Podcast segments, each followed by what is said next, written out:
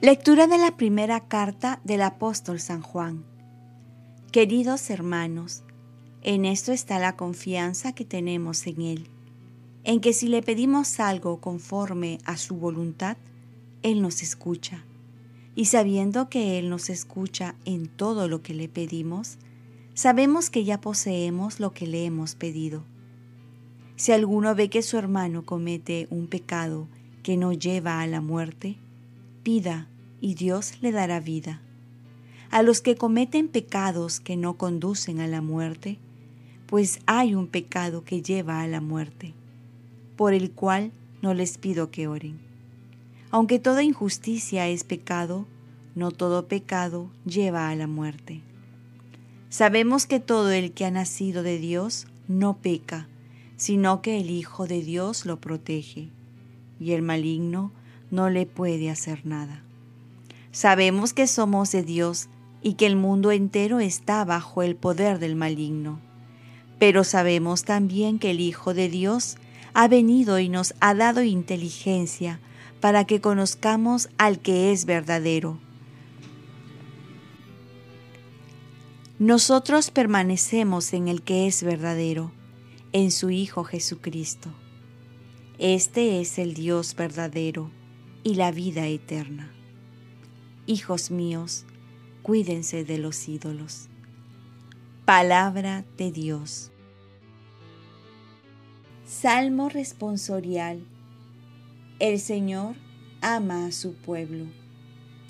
Canten al Señor un cántico nuevo. Resuene su alabanza en la asamblea de los fieles. Que se alegre Israel por su Creador, los hijos de Sión por su Rey. El Señor ama a su pueblo. Alaben su nombre con danzas, cántenle con tambores y cítaras, porque el Señor ama a su pueblo y adorna con la victoria a los humildes. El Señor ama a su pueblo.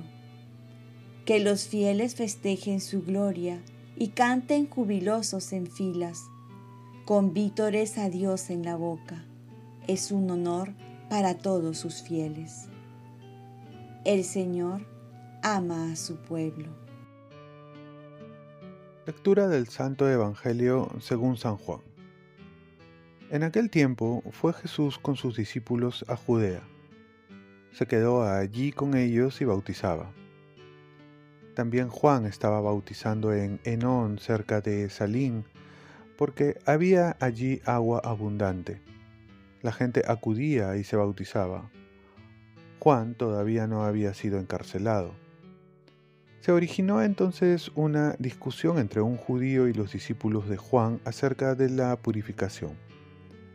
Ellos fueron a Juan y le dijeron, Maestro, el que estaba contigo en la otra orilla del Jordán, de quien tú has dado testimonio, ese está bautizando, y todo el mundo acude a él.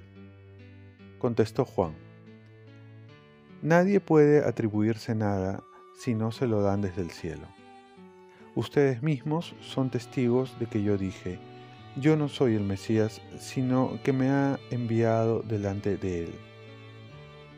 En una boda, el que lleva a la esposa es el esposo, pero el amigo del esposo que está allí y lo escucha se llena de alegría al oír su voz. Por eso mi gozo es ahora completo es necesario que Él crezca y que yo disminuya. Palabra del Señor. Paz y bien, el amor y la humildad van de la mano para ser auténticos. Hay una frase de San Francisco de Asís que dice, que la alegría de tu hermano sea tu alegría. Y es lo que San Juan va a experimentar, la alegría de que muchos lo dejan para recurrir a Jesús. Aquí se congenia el amor y la humildad. Ambas siempre van a ir juntas para ser auténticas. ¿Te alegras de las alegrías de tus hermanos? La envidia es todo lo contrario, es entristecerse de la alegría del otro. Y de ese sentimiento ruin viene luego el daño, la calumnia, las peleas. Los discípulos de San Juan tenían que aprender a alegrarse del éxito de Jesús, quien era el Mesías, y no era una competencia. A veces vemos que al otro como una competencia y no como un complemento. Un complemento para completar nuestra felicidad. Pues a veces lo vemos como una competencia que nos quiere quitar la felicidad. Y es que aún no se ha aprendido a amar. Y en esa situación estaban los discípulos de San Juan, que querían impedir que vayan a Jesús. Por otro lado, si el amor es alegrarte del bien del otro, la humildad es reconocer de quién viene todo bien. Por ello San Juan va a reconocer que todo lo bueno que ha logrado viene de Dios. Reconocer que la gloria es para el Hijo de Dios y no quiere robarse la gloria de Dios. La humildad de San Juan se expresa muy bien en esta frase. Es necesario que Él crezca y que yo disminuya. Y es que en todo debemos buscar a Dios y que Dios brille. La humildad no es esconder los dones o negarlos, sino reconocer que si uno los tiene, es que son de Dios y para Dios, que a Él le pertenece. Como dice San Pablo, ¿qué tienes que no hayas recibido? Oremos. Virgen María, ayúdame a saber alegrarme de las alegrías de mis hermanos, con un corazón humilde como el de San Juan ofrezcamos nuestro día. Dios, Padre nuestro, yo te ofrezco toda mi jornada, mis oraciones, pensamientos, afectos, deseos, palabras, obras, alegrías y sufrimientos, en unión con el corazón de tu Hijo Jesucristo, que siga ofreciéndose a ti en la Eucaristía para la salvación del mundo.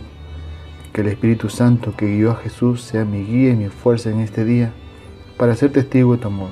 Con María, la Madre del Señor y de la Iglesia, te pido por las intenciones del Papa con San José Obrero, te encomiendo mi trabajo y mis actividades de hoy, para que se haga en mí tu voluntad. Y la bendición de Dios Todopoderoso, Padre, Hijo y Espíritu Santo, descienda sobre ti. Cuenta con mis oraciones, que yo cuento con las tuyas, y que tengas un santo día.